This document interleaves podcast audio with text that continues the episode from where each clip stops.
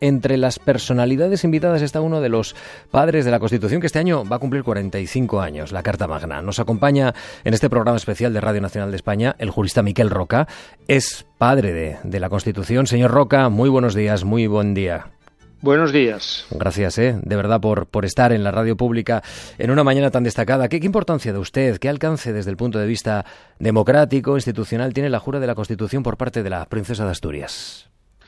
Para mí lo, más importante es que eh, es un acto de normalidad institucional. Y nuestro país estas cosas las tiene que valorar. No todo siempre es normal y a veces afecta a la credibilidad institucional. Pues bien, en este caso, con toda normalidad, eh, el país eh, contemplará cómo se cumplen las previsiones constitucionales y, aquella persona que está llamada a, suceder en la corona y por tanto en la más alta jefatura del Estado en el momento en que esto se produzca, pues ya desde este momento va y jura la Constitución y se compromete con ella, con lo cual es un compromiso que se establece con la voluntad soberana del pueblo, es decir, ahí estoy para cumplir mi función y en el ejercicio de esta función me comprometo a cumplir lo que la Constitución eh, señala en beneficio de todos y de la estabilidad de las instituciones de este país. La casualidad, querido, que un día como hoy, de 1978, se, se aprobara la Constitución por parte de las Cortes Generales, eh, se convocaba el referéndum constitucional para el 6 de diciembre, son las cosas del calendario, señor Roca, que en este caso pues tienen una feliz coincidencia, ¿no? Uh, bienvenidas sean siempre las felices coincidencias. lo más importante es de que eh, nos acostumbremos a que hmm. las cosas pueden ser pueden ser normales, pueden ser eh, de acuerdo con lo que se había previsto. O sea, tenemos una constitución que tiene eh, cumple los 45 años de vida de los próximos días.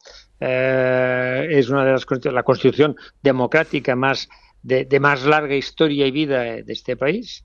Eh, la primera que fue sometida al referéndum popular, la primera, y que fue aprobada por una amplísima mayoría de los ciudadanos, y por lo tanto, y que al cabo de 45 años una de sus previsiones constitucionales eh, se cumpla, pues es, fantástico. Y además, si esta, esta, este cumplimiento se otorga en la línea de aquella persona que tiene una alta responsabilidad eh, constitucionalmente dice, señores ciudadanos, señores del pueblo, yo lo que me comprometo es a cumplir esta constitución y hacerla guardar y respetarla y por tanto respetar lo que democráticamente la constitución atribuye a la soberanía popular.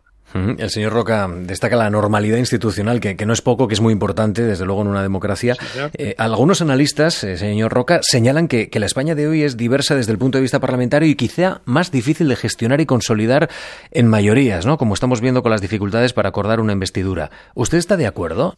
Nosotros tuvimos unas dificultades que, eh, afortunadamente, la gente olvida o desconoce y por lo tanto en este momento las dificultades del momento le parecen eh, extraordinarias. Las dificultades del año 77, 78 eran eh, inconmensurablemente más difíciles. Salíamos de una larga noche totalitaria de más de 40 años de, vida que se había originado con una terrible guerra civil y, hoy al cabo de 45 años tenemos problemas. ¿Cómo no, cómo no va a ser? Es decir, la, la, eh, la convivencia no es fácil, la convivencia democrática no es fácil, es decir, aprender a respetar eh, la, diferencia y la discrepancia y además incluso hacerla posible es algo que, bueno, pues que comporta, comporta un ejercicio y una, y una voluntad. Pero estas dificultades afortunadamente tienen hoy un marco que es la Constitución y por eso el acto de hoy tiene este valor es recordarnos a todos de que tenemos una Constitución en la que hoy 45 años después la cumplimos y las previsiones que ahí se contemplaban eh, tienen el efecto, yo diría, balsámico de decirnos que la normalidad es posible, que la normalidad es posible. Balsámico a pesar del ruido que, distinguimos en la clase política o en el debate político, señor Roca. La vida, es ruido, la vida, la vida, la vida es ruido y, por tanto ya, lo sabemos. ¿eh? y yo espero y deseo que los conflictos de hoy pues eh, puedan solucionarse. Pero mm, estoy, estoy contento de que estos ruidos de hoy tienen en todo caso un escenario definido, que hoy nos recordamos a nosotros mismos como unos escenarios en los que las instituciones pueden ejercer su función con normalidad y las previsiones constitucionales se cumplen. Pienso que eh, el ruido que existe y los conflictos que existen y que no son menores y que hay una tensión que es evidente, pero hay un marco de, referencia y es un escenario que está ahí para que eh, desde el cumplimiento de la Constitución esto pueda ir eh, funcionando de una manera normal. Eh, yo creo que tiene, tiene el valor simbólico de la oportunidad del momento de un acto como, el de hoy, que es decirnos a nosotros mismos que aquello que como pueblo soberano hace 45 años nos, nos, otorgamos a nosotros mismos, 45 años después esto sigue cumpliéndose. ¿Qué, importancia da usted a las ausencias de nacionalistas e independentistas catalanes, vascos y gallegos y del presidente catalán y, el Endacari? Hoy desde, desde ese punto de vista el rey tiene menos apoyos de los que contó su padre. no, no, hoy no hoy no celebramos los apoyos.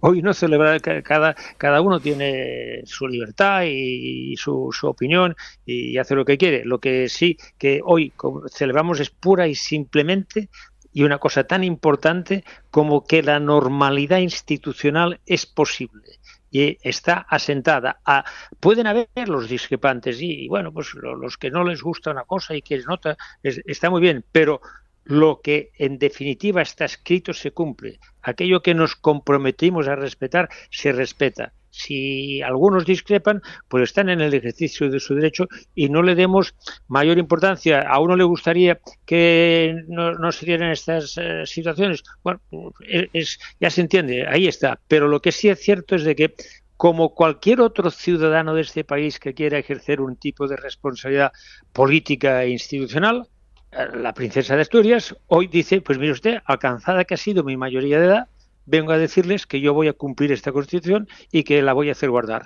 Esto es fantástico, eh, como lo hace un ministro, como lo hace un diputado, como lo hace todos aquellos que van a ejercer, como van a ejercer una responsabilidad, pues aquella persona que tiene como función institucional la de cumplir en algún momento, asumir la más alta jefatura del Estado, resulta que desde los 18 años dice, oiga, yo voy a cumplir la Constitución y la voy a hacer guardar. Bueno, pues fantástico. La soberanía popular ha ganado. Mm, ¿Qué, qué, qué reto ¿Qué retos cree usted que tiene hoy la monarquía parlamentaria en España? ¿Qué retos puede tener la formación, la preparación de una princesa de Asturias que se prepara para reinar? Eh, pues, son todos los retos que nuestra sociedad tiene, las tenemos todos, desde el más alto al más bajo.